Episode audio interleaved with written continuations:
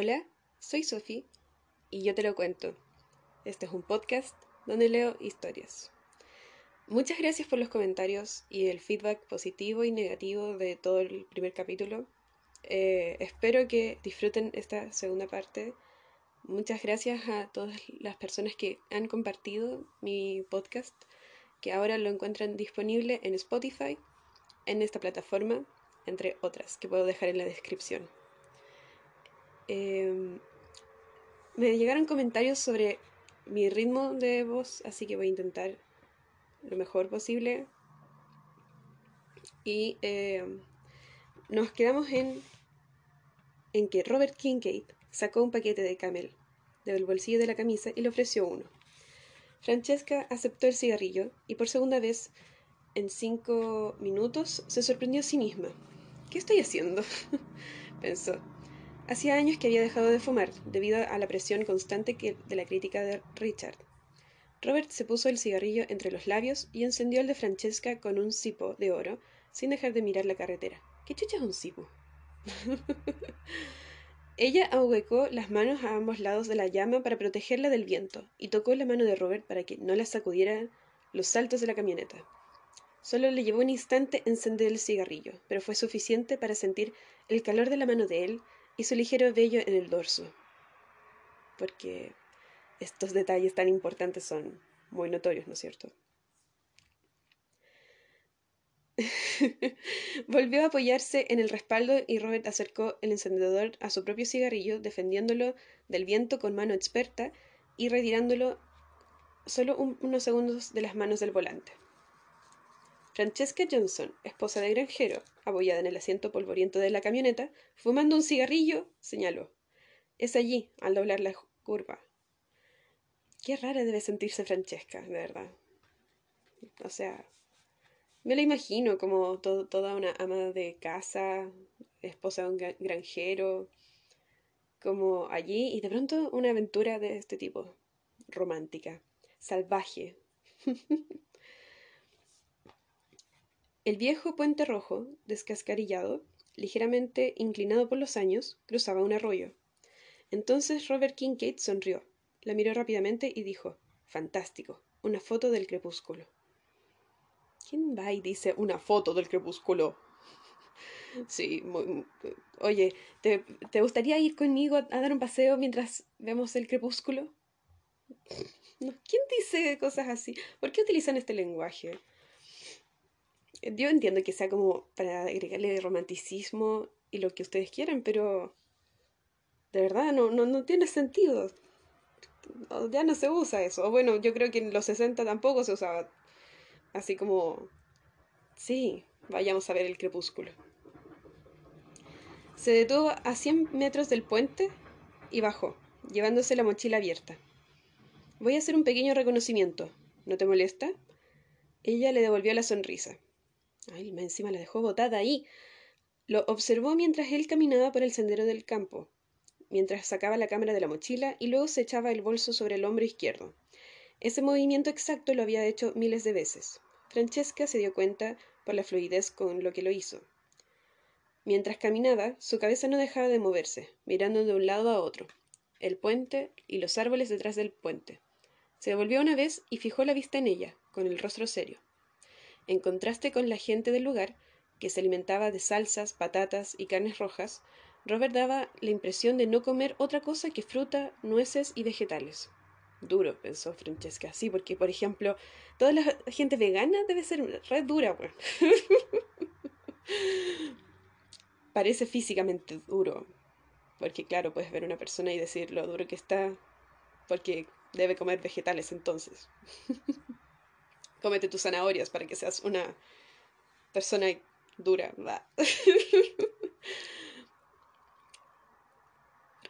Reparó en los pequeños que eras. Me estoy que dice esto. Reparó en lo pequeño que era su trasero dentro de los tejanos ajustados. Veía el contorno de la billetera en el bolsillo izquierdo y el del pañuelo en el derecho. El potito estaba chiquito. Robert parecía andar por el terreno sin un solo movimiento innecesario. No habían ruidos. Un mirlo de alas rojas posaba en una alambrada eh, lo miró. Una alondra gritó desde el pasto, junto al camino. Nada más se movía bajo el sol blanco de agosto. Robert se detuvo justo antes de llegar al puente. Se quedó un momento allí, luego se puso en cuclillas y escudriñó a través de la cámara. Fue hasta el otro lado del camino e hizo lo mismo. Luego se paró en el puente y estudió las vigas y las planchas del suelo, y contempló la corriente por un agujero que había a un lado. Francesca apagó el cigarrillo en el cenicero, abrió la puerta y apoyó las botas en la grava. Echó una mirada alrededor para asegurarse de que no venía el coche de un vecino y caminó hasta el puente. El sol era como un martillazo al final de la tarde, y el interior del puente parecía estar más fresco. Veía recortarse la silueta de Robert en el otro extremo hasta que desapareció en la pendiente de la orilla. Francesca oía el suave arrullo de las palomas en sus nidos, debajo del tejado del puente. Pasó la mano por la barandilla, la madera estaba caliente. En algunas planchas había pintadas Jimbo Denison, Iowa, Sherry y Danby. Arriba, Hawks. Cosas que, por supuesto, tú escribirías en un puente rayarías ahí. Los americanos realmente hacen esto. Las palomas seguían arrullándose suavemente. Francesca espió por una grieta de las dos planchas laterales hacia el arroyo a donde había ido Robert Kincaid. Estaba de pie sobre una roca, en medio del riachuelo, mirando hacia el puente, y ella se sobresaltó al ver que él la saludaba con la mano. Robert saltó otra vez a la orilla, moviéndose con soltura por el terreno inclinado. Francesca siguió mirando el agua hasta que sintió las botas de él en el suelo del puente. Se está muy bien aquí, es muy agradable, dijo Robert, y su voz resonó dentro del puente cubierto. Francesca asintió. Sí, a estos puentes nosotros no le prestamos ninguna atención. No pensamos que sean gran cosa. Él fue hacia ella con un ramillete de flores silvestres. Gracias por la ser de guía, le dijo sonriendo con dulzura. Uno de estos días vendré al amanecer a hacer fotos. Una vez más ella sintió algo por dentro. Flores. Nadie le regalaba flores, ni siquiera en ocasiones especiales. No conozco tu nombre, dijo Robert. Entonces ella se dio cuenta de que no se lo había dicho, y se sintió como una tonta. Cuando se lo dijo, él hizo un gesto afirmativo y respondió Me había parecido notar un levísimo acento. ¿Italiana? Sí. Vine hace mucho tiempo todo esto. ¿Cómo, cómo no le dices el nombre? Ah, ¿sabéis qué? Sí, me subo a tu auto y, y vamos para allá, yo te muestro, sí. No sé. Lo encuentro un poco de novela, ¿no? volvieron a subirse a la camioneta verde y volvieron a recorrer los caminos de grava mientras bajaba el sol. Se cruzaron con dos coches, pero no era nadie que Francesca conociera. En los cuatro minutos que tardaron en llegar a la granja, dejó vagar los pensamientos, sintiéndose liberada y extraña. Quería más de Robert Kincaid, autor y fotógrafo. Quería saber más y apretaba el ramillete que llevaba en la falda, con las flores hacia arriba, como una colegiala que vuelve de un paseo.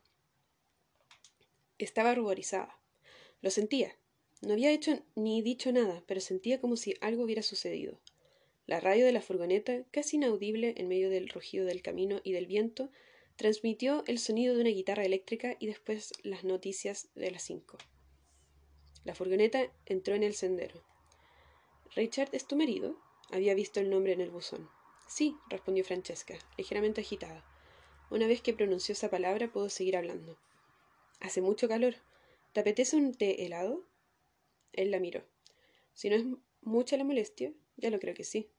No es molestia, dijo ella. Una escena muy eh, del chavo del ocho de... ¿No le gustaría pasar a tomar una tacita de té? No será mucha la molestia. Bueno. Le indicó sin revelar ansiedad, o al menos eso esperaba, que estacionara la camioneta detrás de la casa. No deseaba que, al volver Richard, uno de los vecinos le dijera, ah, Dick, ¿estáis en obras? La semana pasada había un una furgoneta verde en tu casa. Sabía que Franny estaba allí, de manera que no me preocupé por controlar. ¿Qué sapos serían los vecinos si le dijeran así como, oye, ¿sabéis qué? Vi, una camioneta. ¿Qué, qué, qué, qué onda? No hagan eso. No sean sapos. Métanse en sus asuntos. y llévense bien con sus vecinos. Subieron por los escalones rotos hasta la puerta del porche trasero. Robert sostuvo la puerta para ella, para que ella pasara. Llevaba consigo las bolsas con las cámaras. Hace demasiado calor para dejar el equipo en el coche, había dicho al retirarlos. En la cocina se estaba un poco más fresco, pero de todos modos hacía mucho calor. El, col el collie husmeó las botas de Kincaid. Luego salió al porche y se echó pesadamente. El collie debe ser como un perrito, ¿no? Mientras Francesca sacaba cubos de hielo y vertía el té en una enorme jarra. Robert se había sentado a la mesa de la cocina y se alisaba el pelo con las dos manos, y ella sabía que él la observaba. ¿Limón? Sí, por favor. ¿Azúcar? No, gracias. El jugo de limón goteó lentamente por la pared del vaso y él notó eso también. Robert Kincaid no se perdía ningún detalle. Ah, Francesca se puso nerviosa. Oh. Francesca colocó un vaso frente a él y el otro al otro lado de la mesa de formica. Puso las flores en agua y en, un viejo frasco de jalea con dibujos del pato Donald. Apoyada en la repisa, levantó una pierna y se quitó la bota. Luego se apoyó en el pie descalzo y se quitó la otra. Robert bebió un sorbito de té y la miró. Ella medía menos de un metro setenta, andaba por las cuarenta o poco más. Tenía una linda cara y un cuerpo hermoso, cálido. Pero donde quiera que fuera encontraba mujeres bonitas. El aspecto físico podía tener cierta importancia, pero para Robert lo que realmente contaba era la inteligencia y la pasión por vivir. La capacidad de conmover y de conmoverse con sutilezas de la mente y del espíritu. Por eso, siendo indiferente a una belleza exterior, no encontraba atractivas a la mayoría de las mujeres jóvenes no habían vivido ni sufrido lo suficiente para poseer esas cualidades que le interesaban. Hombres en general piensan eso, porque yo al menos en una primera impresión me atrae físicamente a una persona y yo voy a quedar así como mm, una linda persona, me llama la atención, pero que no te interese una persona por el físico, yo creo que eso es debatible, ¿no? Pero había algo en Francesca Johnson que realmente le atraía. Había inteligencia. Robert lo sentía. Y había pasión, aunque no sabía hacia qué iba dirigida esa pasión, si es que iba dirigida a algo. Más tarde él le dijo que, de alguna manera indefinible, verla quitarse las botas esa tarde había sido uno de los momentos más sensuales que recordaba. No importaba por qué. Él no se acercaba a la vida con porqués.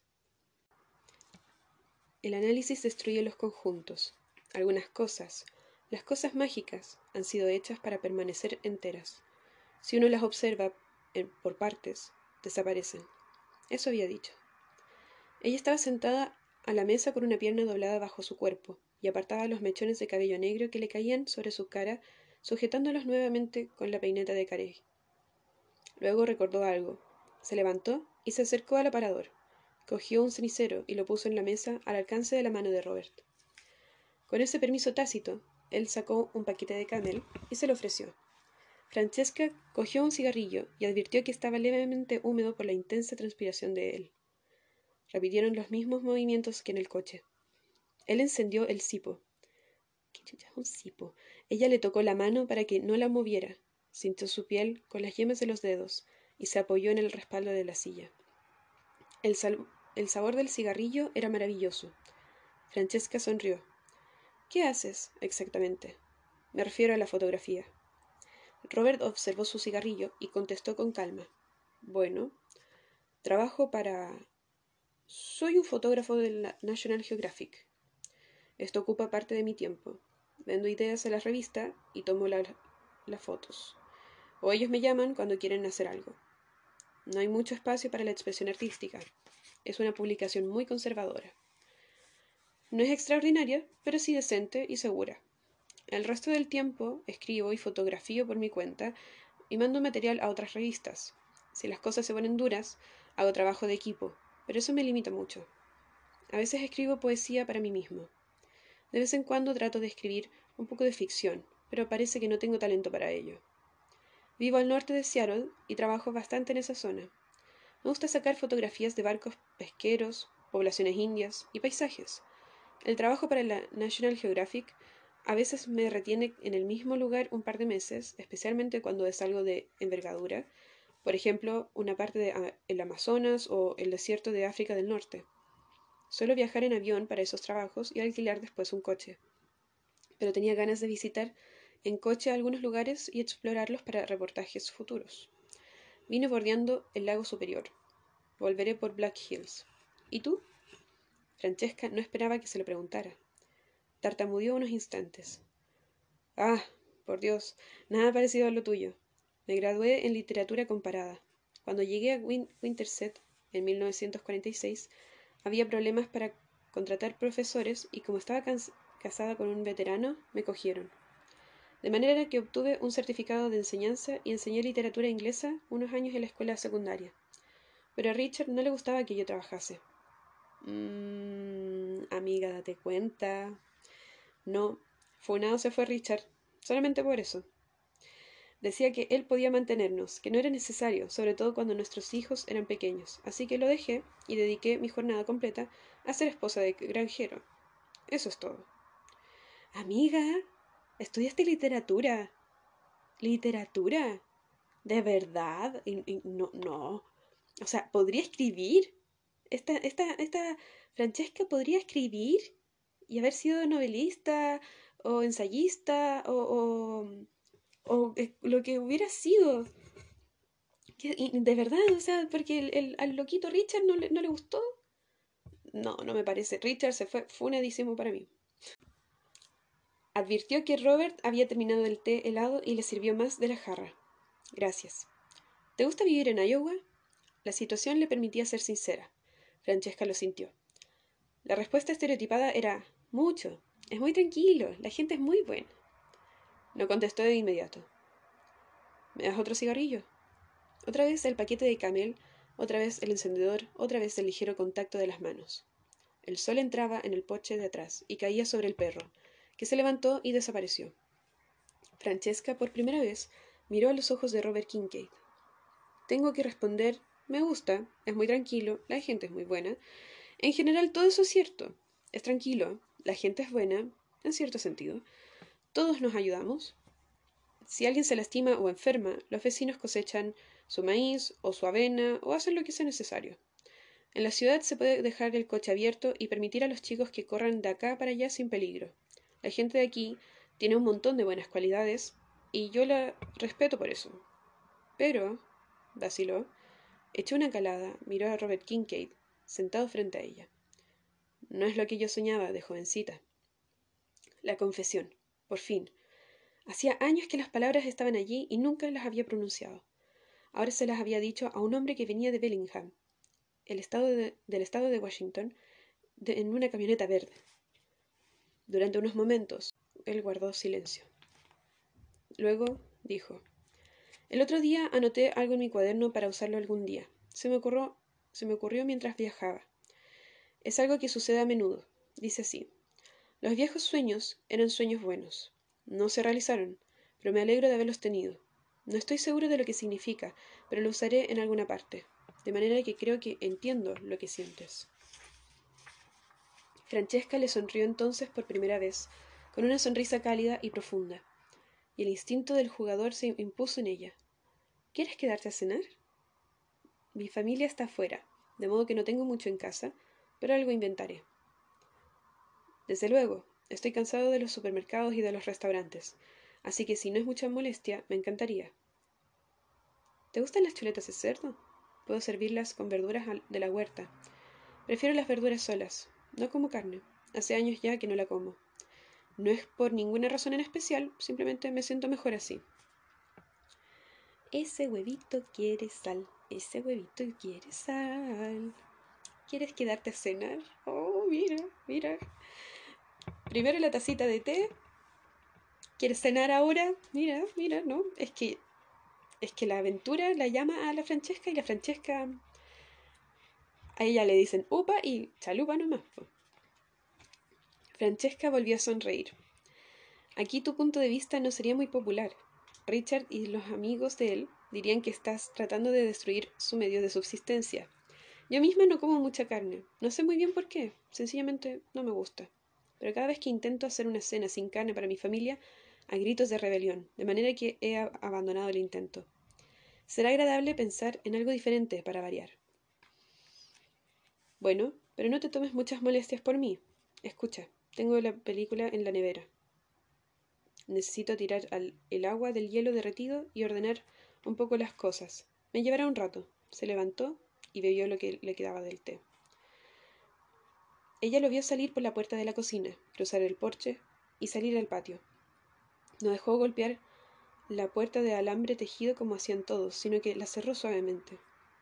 Justo antes de salir se agachó para palmear al coli, al perrito, que le agradeció la atención con varias buenas lamidas en los brazos. Francesca fue a las habitaciones de arriba, se dio un rápido baño, mientras se secaba, miró por encima de la cortina que cubría la mitad inferior de la ventana. La maleta de Robert estaba abierta y él se estaba lavando con la vieja bomba de mano. Francesca pensó que debería haberle dicho que podía ducharse en la casa si lo deseaba. Lo había pensado antes, pero la había retenido la familiaridad que eso implicaba, y luego, flotando en su propia confusión, se había olvidado y no había dicho nada. Pero Robert Kincaid se había lavado en peores situaciones. Con baldes de agua estancada en la, en la patria de los tigres, con el agua de sus cantimplora en el desierto. En la granja de Francesca se había desnudado hasta la cintura y usaba la camisa sucia como combinación de entre esponja y toalla. Una toalla, se reprochó Francesca. Al menos podría haberle dado una toalla. Sí, pues Francesca, ¿cómo lo tenéis allí? al frente tuyo, así como al lado de la camioneta, así como, no, tranquila, así, yo con los escupos que tengo de la cantimplora, del agua que me sobra del cooler, ahí un, un escupo, listo, estamos dados para seguir. No, qué asco. Le, le, podría haber pasado una toalla. No, pésimo, Francesca. No. Como ama de casa, no, mentira, es broma todo esto. La navaja de afeitar reflejaba el sol. Ella lo vio enjabonarse la cara y afeitarse. Era, otra vez esa palabra, pensó Francesca, era duro.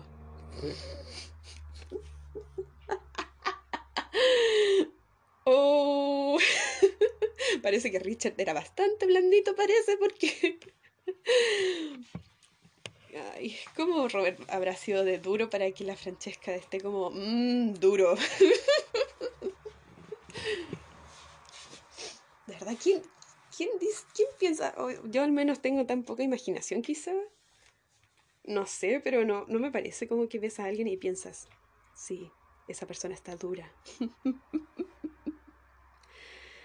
no era corpulento, medía un poco más de un 80 y era más bien delgado, pero tenía la musculatura de los hombros grande y el abdomen liso como la hoja de un cuchillo. No representaba la edad que tenía, y no se parecía a los hombres del lugar, que comían demasiados dulces en el desayuno. La última vez que había ido a Des Moines, Des Moines ¿cómo se diga? Francesca se había comprado un perfume nuevo, Winsong, y ahora lo usó con moderación. ¿Qué se pondría? No le pareció bien arreglarse demasiado, puesto que él seguía con su ropa de trabajo, camisa blanca de manga larga, unos tejanos limpios, sandalias. Los aretes que, según Richard, le daban aspecto de gitana y una pulsera de oro. el cabello recogido con una hebilla en la nuca, caído sobre la espalda. Así estaría bien. Cuando volvió a la cocina, Robert estaba sentado allí con su mochila y su nevera. Se había puesto una camisa khaki limpia, con los mismos tirantes naranjas de antes. En la mesa había tres cámaras, dos lentes cortos, dos medianos y uno largo, y un nuevo paquete de camel. Las cámaras y los lentes eran de la marca Nikon, o Nikon, como se diga. El equipo estaba rayado, en algunas partes abollado, pero Robert lo manejaba cuidadosamente, aunque sin obsesionarse. Pulía, cepillaba, soplaba. Volvió a mirarla. Ella estaba seria otra vez, tímida. Tengo cerveza en la nevera. ¿Quieres una? No estaría mal. Sacó dos botellas de Budweiser.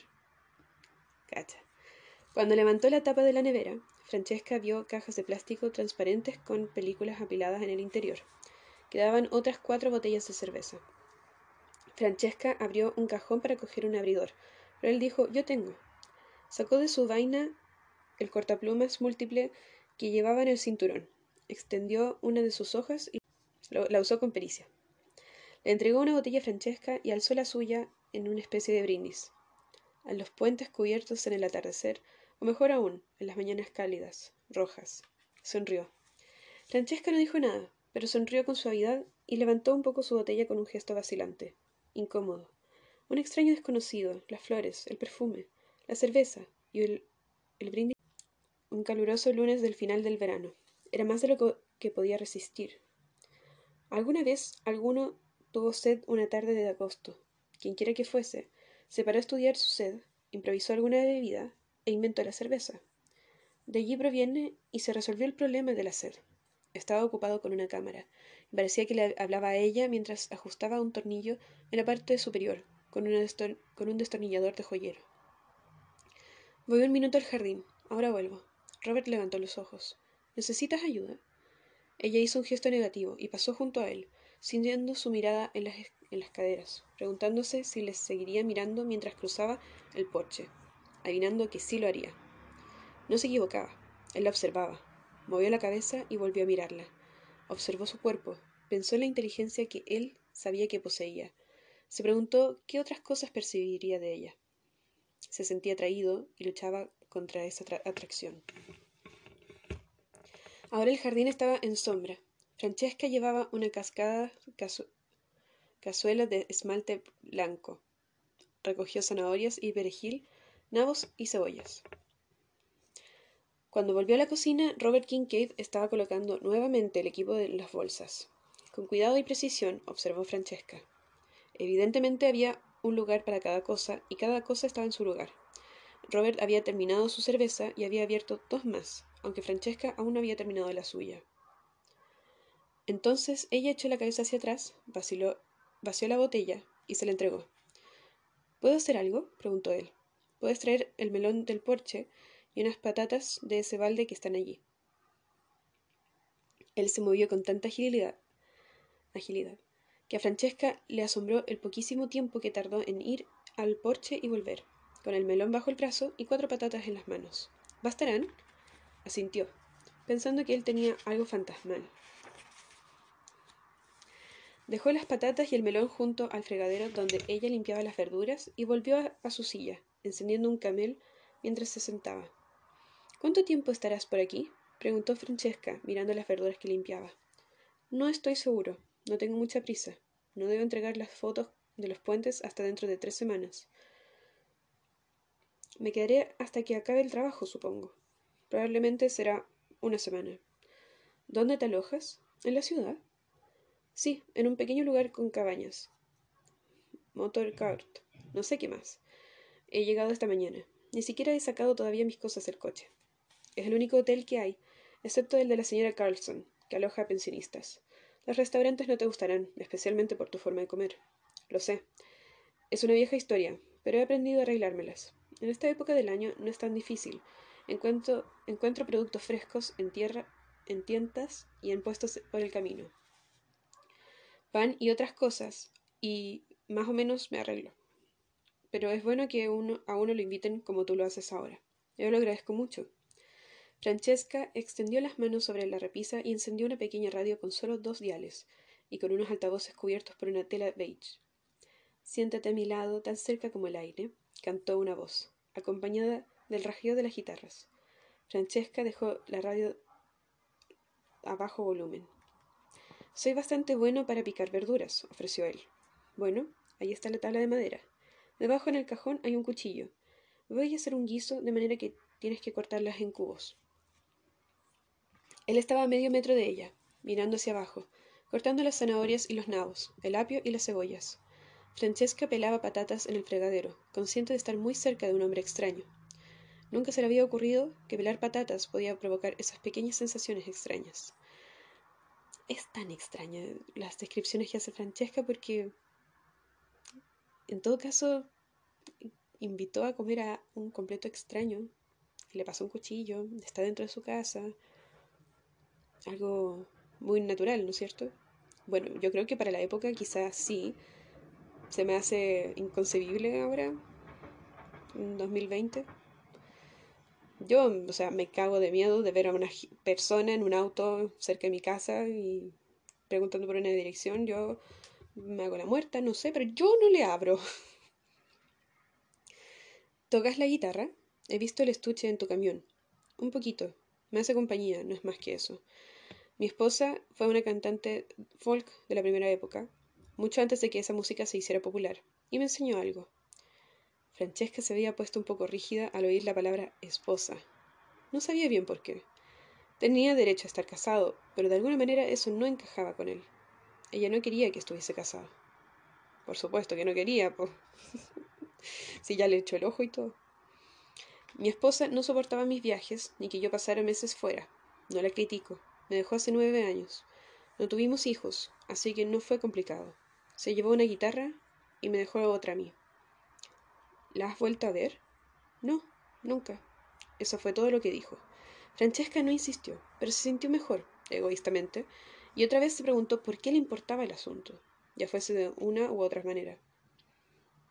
He estado dos veces en Italia, dijo Robert. ¿Dónde naciste tú? En Nápoles.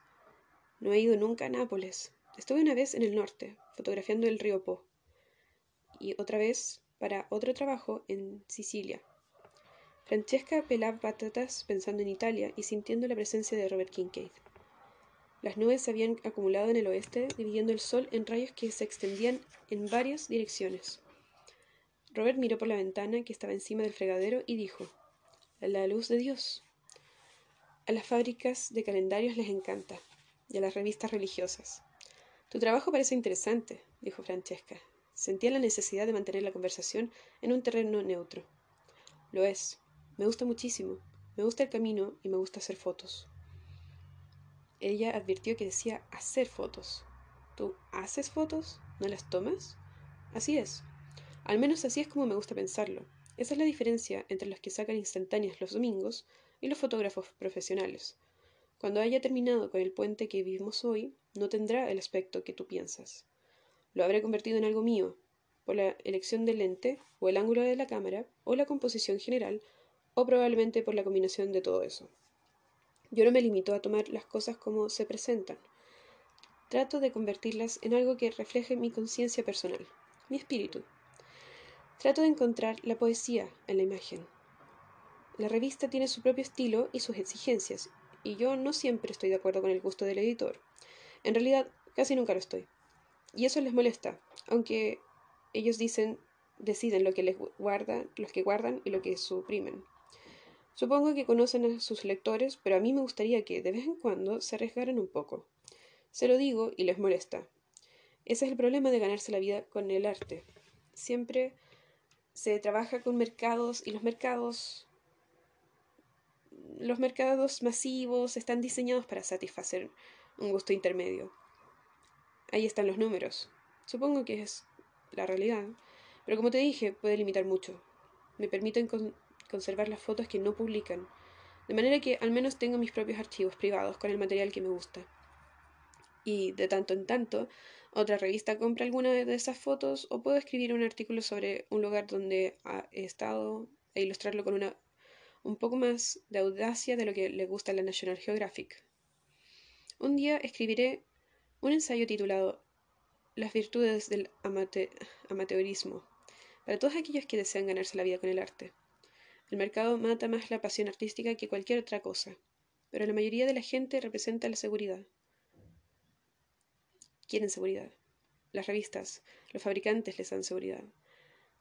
les dan homogeneidad, les dan lo conocido y lo cómodo. No los desafían. Las ganancias y las suscripciones y todo eso domina el arte.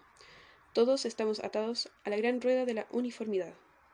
Los responsables del marketing siempre hablan de los consumidores. Cuando oigo esta palabra, me imagino un hombrecillo gordo en bermudas, con camisa hawaiana y un sombrero de paja del que cuelgan abridores de, para latas de cerveza y un montón de dólares en sus puños cerrados. Francesca se rió suavemente, pensando en la seguridad y en la comodidad. Pero me quejo demasiado. Como te dije, viajar es agradable, y a mí me gusta jugar con las cámaras y estar al aire libre. La realidad no es exactamente lo que prometía la canción, pero la canción no es mala. Francesca suponía que, para Robert Kincaid, eso era una charla sobre temas cotidianos. Para ella, era un tema literario. La gente de Madison County no hablaba así, ni de esas cosas. Ellos hablaban del tiempo y de los preciosos que de los precios de los productos de las granjas, de los recién nacidos, y de los funerales, y de los programas del gobierno, y de los equipos del deporte. No del arte y los sueños. No de las realidades que hacían cesar la música y encerraban las ideas, los ideales, en una caja. Robert terminó de cortar las verduras. ¿Algo más que pueda hacer? Ella dijo que no con la cabeza. No, está todo bajo control. Él volvió a sentarse a la mesa. Fumaba y tomaba un trago de cerveza de vez en cuando. Ella cocinaba y bebía entre una tarea y otra. Sentía los efectos del alcohol a pesar de que no había bebido casi nada. La víspera de Año Nuevo, en la Legion Hall, ella y Richard bebían unas copas, pero no solía beber y casi nunca había bebidas alcohólicas en la casa. Sin embargo, hacía algún tiempo, Francesca había comprado una botella de coñac con la esperanza de resucitar el amor en sus vidas campesinas. La botella todavía estaba sin abrir. O sea que el Richard no la pescaba para nada, o sea, no le hacía ni un cariñito. No, qué terrible. No me parece. El Richard lo vamos a funar. En este, en este podcast se funa al Richard aceite vegetal, una taza y media de verduras. Cocinar hasta que estén doradas. Agregar harina y mezclar bien. Agregar un cuarto de litro de agua. Agregar las verduras que quedan y los condimentos. Cocinar a fuego lento unos 40 minutos. Mientras las verduras se cocían, Francesca volvió a sentarse frente a él. En la cocina se respiraba una cierta intimidad, que de alguna manera se producía por estar guisando. Preparar la cena para un desconocido que había estado cortando nabos junto a ella borraba en parte el sentimiento de, extrañeza, y, al no estar cohibidos, había un espacio para la intimidad. Robert le acercó los camel con el emprendedor sobre el paquete. Ella sacó uno, manipuló el encendedor, se sintió torpe, no lograba encenderlo. Él sonrió un poco, cogió cuidadosamente el encendedor de la mano de ella y movió dos veces la ruedecita hasta que surgió la llama. Surgió la llama. Lo sostuvo para que ella encendiera el cigarrillo. Cuando estaba con hombres, Francesca se sentía agraciada en comparación con ellos, pero con Robert Kincaid no. El sol blanco se había puesto rojo sobre los campos de maíz. Por la ventana de la cocina se veía un halcón volando en las primeras ráfagas del anochecer. Por la radio daban las noticias de las siete y un resumen de la bolsa. Y Francesca miraba por encima de la formica amarilla a Robert Kincaid, que había llegado desde tan lejos a su cocina. Un largo camino que no se contaba solo en kilómetros. Ya huele bien, dijo Robert, señalando la olla. Es un olor tranquilo. La miró. ¿Tranquilo? ¿Existe un olor tranquilo? Pensaba en la frase, intentaba contestarse.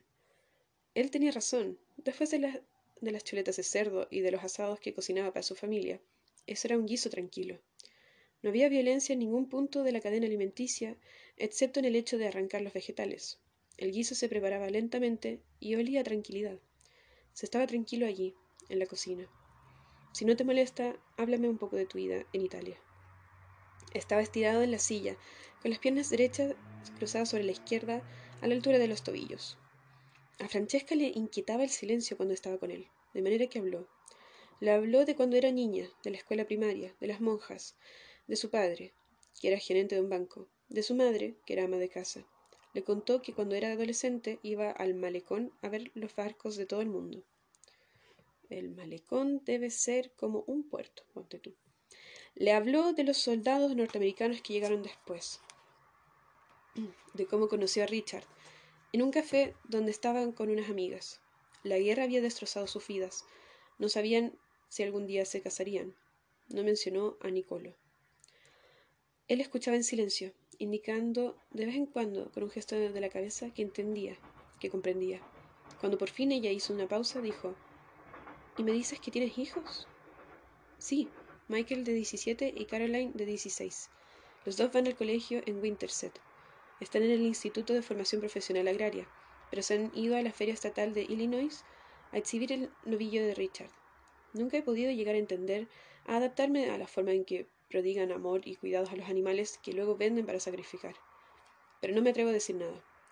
Richard y sus amigos caerían sobre mí como rayos. Creo que es contradictorio, que hay algo frío e insensible en ello. Se sintió culpable al mencionar el nombre de Richard.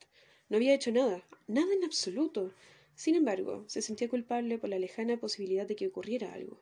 Y se preguntó cómo lo llevaría el resto de la noche y si no se habría metido en algo que no podría controlar. Tal vez Robert Kincaid se iría. Pareció muy tranquilo, bastante simpático, hasta un poco tímido. Mientras hablaban, el anochecer tomó un tono azul con una ligera niebla sobre la hierba de la pradera. Robert abrió otras dos cervezas mientras el guiso de Francesca se cocinaba, lentamente. Francesca se levantó, dejó caer las bolas de masa en agua hirviendo, se volvió y se apoyó en el fregadero sintiéndose conmovido por Robert Kincaid, de Bellingham. Esperaba que no se fuera demasiado temprano. Él se sirvió dos veces, con buenos modales, y le dijo dos veces que estaba excelente. El melón estaba perfecto, la cerveza muy fría, la noche azul. Francesca Johnson tenía cuarenta y cinco años y en la radio de su cocina Hank Snow cantaba una canción por la emisora KMA de Shenandoah, Iowa. Antiguas noches, música lejana. Un segundo capítulo. Y ahora, pensó Francesca, habían terminado de comer y allí estaban sentados. Él hizo una sugerencia. ¿Vamos a caminar por la pradera? Está un poco más fresco. Cuando ella dijo que sí, sacó una cámara de una de las bolsas y se le echó correa al hombro. Kincaid abrió la puerta del porche de atrás y la sujetó para que ella pasara. La siguió afuera y cerró la puerta con suavidad.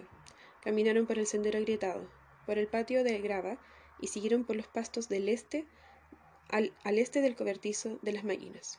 El cobertizo olía a grasa tibia.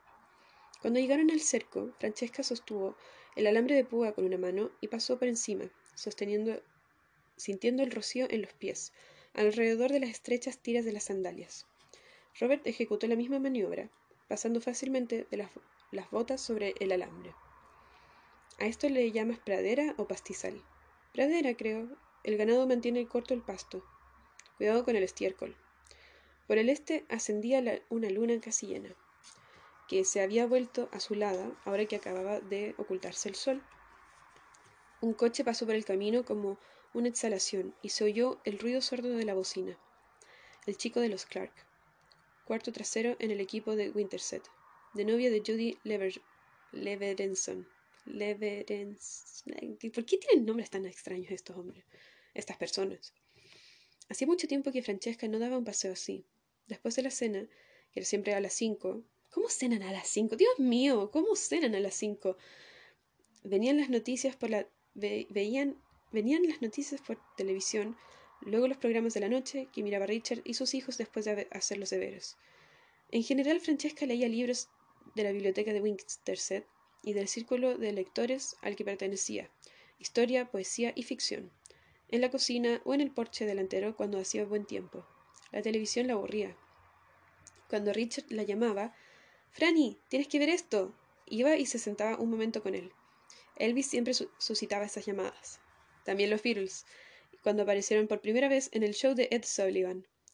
Richard les miraba el pelo y sacudía la cabeza con aire de, desaprobación. ¿Cómo, no te gusta el.? Ah, bueno, es que tan feo que igual los, los cortes de pelo de los Beatles. Tan revolucionarios para la época, tan largo. Me imagino. Durante un momento surgieron estrías rojas en una parte del cielo. A eso yo lo llamo el salto, dijo Robert. Casi toda la gente guarda la cámara demasiado temprano. Después de la puesta del sol, siempre hay unos minutos en los que la luz es magnífica y el cielo tiene un hermoso color, justo cuando el sol acaba de esconderse en el horizonte y sigue difundiendo su luz. Francesca no respondió, intrigada por ese hombre que daba importancia a la diferencia entre un pastizal y una pradera que se entusiasmaba por el color del cielo, que escribía un poco de poesía, pero no mucha ficción, que tocaba la guitarra, se ganaba la vida con las imágenes y llevaba su equipo de trabajo en mochilas, que era como el viento, y se movía como el viento, que venía del viento, tal vez. Robert miró hacia arriba, con las manos en los bolsillos de los Levi's, la cámara colgando contra la cadera izquierda. Las manzanas de plata de la luna, las manzanas de oro del sol. Su voz de barítono dijo las palabras como un actor profesional. Ella lo miró. W. B. Yeats, canción de Engus Vagabundo. Exacto. Buen material, el de Yeats. Realismo, economía, sensualidad, belleza, magia. Cuadra con mi herencia irlandesa. Lo había dicho todo con cinco palabras.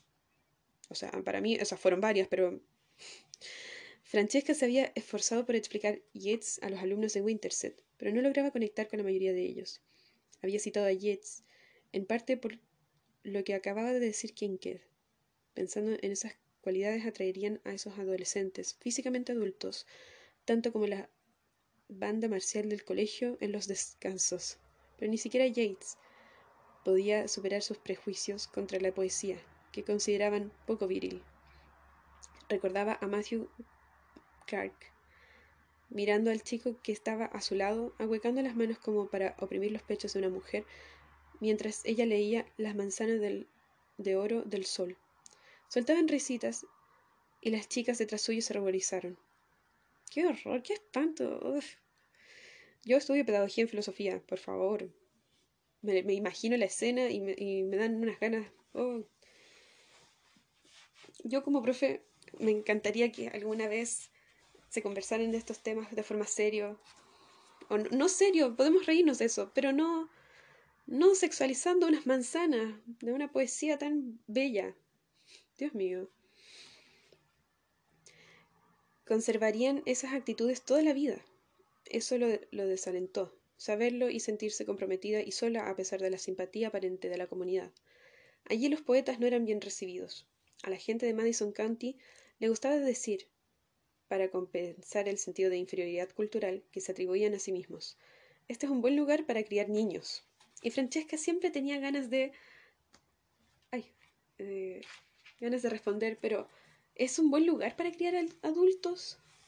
Sin darse cuenta, habían caminado lentamente por la pradera un largo trecho. Entonces volvieron sobre sus pasos hacia la casa. Ya estaba oscuro cuando pasaron por el cerco, pero esta vez él sostuvo la malla para, pasar, eh, para que pasara ella. Francesca recordó el coñac. Tengo coñac. ¿O quieres café? ¿Hay alguna posibilidad de que sean las dos cosas? Sus palabras llegaban en la oscuridad. Ella sabía que él estaba sonriendo.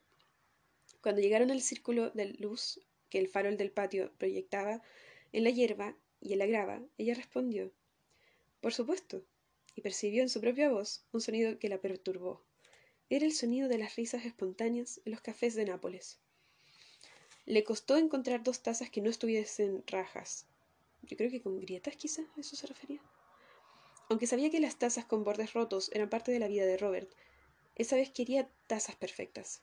Habían dos copas de coñac, vueltas hacia abajo, en el fondo del armario. Nunca se habían usado, ni tampoco la botella de coñac. Tuvo que ponerse de puntillas para alcanzarlas y se dio cuenta de que tenía sandalias las sandalias mojadas y los tejanos muy ajustados al trasero. Muy sexy. Eso, chica. Él estaba sentado en el mismo sillón de antes y lo observaba las cosas de siempre, las cosas de siempre que volvían a él. Se preguntó cómo sería su cabello al tacto, cómo apoyaría la mano en la curva de su espalda, qué sentiría al tenerla debajo de él. Oh. Los viejos hábitos que trataban de imponerse a todo lo que había aprendido, a la buena conducta, impuesta por siglos de cultura, a las duras reglas del hombre civilizado. Trató de pensar en otra cosa, en la fotografía, o en el camino, o en los puentes cubiertos, en cualquier cosa, menos en el aspecto de Francesca en ese momento.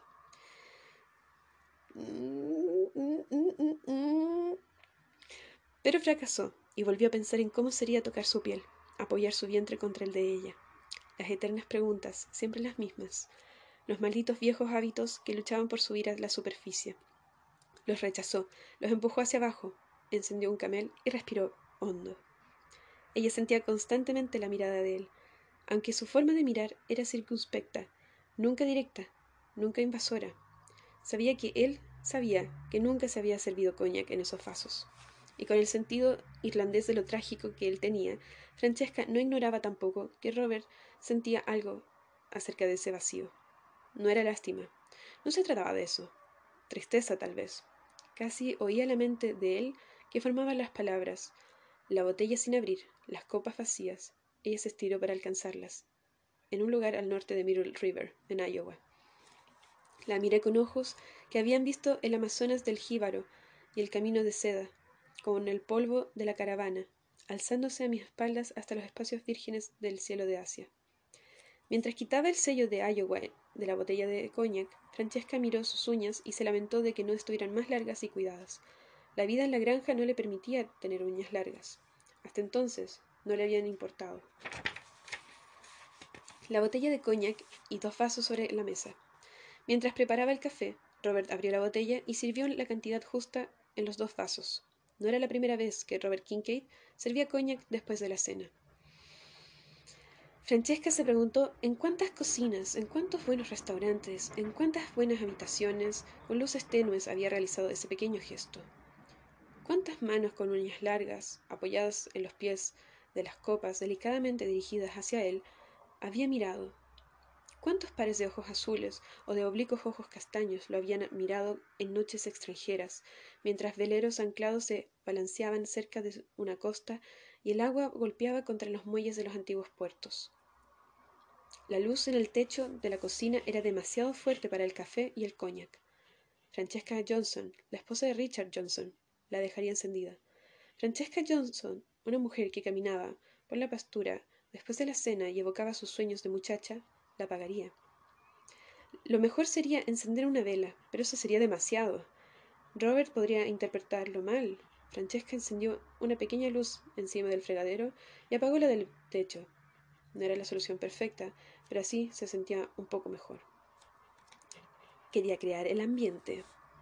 Él levantó la copa para un brindis y la acercó a ella. Por las noches antiguas y la música lejana. Por alguna razón esas palabras le aceleraron la respiración, pero Robert chocó su copa con la suya y aunque ella quería decir por las noches antiguas y la música lejana, se limitó a sonreír. Los dos fumaron en silencio y se bebieron el café y el cognac. Se oyó el grito de un faisán a lo lejos, en el campo. Jack, el collie, ladró dos veces en el patio. Los, los mosquitos golpeaban la red metálica de la ventana que había cerca de la mesa, y una sola mariposa nocturna, con vuelo tortuoso pero instinto seguro, fue atraída por las posibilidades de la luz de la bombilla del fregadero. Todavía hacía calor, no había brisa, y estaba un poco más húmedo. Robert Kincaid sudaba ligeramente. Los dos primeros botones de su camisa estaban desabrochados. No miraba directamente a Francesca, pero ella sentía que estaba dentro de su campo de visión, aunque parecía mirar por la ventana. Desde su sitio, Francesca alcanzaba a verle el pecho y las gotitas de sudor en la piel. Francesca sentía cosas agradables, viejas sensaciones, unidas a la música y a la poesía. Pero pensó que era hora de que él se fuese. El reloj sobre la nevera indicaba las nueve y cincuenta y dos. Por la radio se oía la voz de Farron Young, una melodía de años atrás, el santuario de Santa Cecilia. Una mártir romana del siglo III después de Cristo, recordó Francesca, patrona de la música. La copa de Robert estaba vacía. Cuando él dejó de mirar por la ventana, Francesca cogió la botella de coñac y la acercó a la copa. Él hizo un gesto negativo. Roseman Bridge a la madrugada. Será mejor que me vaya. Ella se sintió aliviada, pero también sufrió decepción. Se sentía perpleja. Sí, por favor, vete. Toma un poco más de coñac. Quédate, vete. A Farron Young no le importaba lo que sentía Francesca, ni a la polilla que giraba alrededor de la lamparilla del fregadero. Francesca no sabía muy bien qué pensaba Robert Kincaid. Él se levantó, se echó una de las bolsas sobre el hombro izquierdo y puso la otra sobre la nevera. Ella se acercó a él. Él le dio la mano, ella la cogió. Gracias por esta noche, por la cena, por el paseo. Todo ha sido muy agradable. Eres una buena persona, Francesca. Deja el coñac en la parte delantera del armario. Con el tiempo, tal vez dé resultado. Como había pensado Francesca, él comprendía, pero no se ofendió con sus palabras. Él la hablaba de amor, y de la mejor manera posible. Ella lo percibía por la suavidad del lenguaje, la forma en que decía las palabras. Lo que no sabía era que él quería gritarles a las paredes de la cocina, estampando las palabras como un barro bajo relieve en el yeso. Por Dios, Richard Johnson, ¿de veras eres tan estúpido como pienso que eres? Francesca lo siguió hasta la camioneta y se quedó allí de pie mientras él guardaba el equipo. El collie cruzó el patio y se puso a orisquear alrededor de la camioneta. Jack, ven aquí, murmuró de inmediato Francesca y el perro se echó junto a ella, jadeando. Adiós.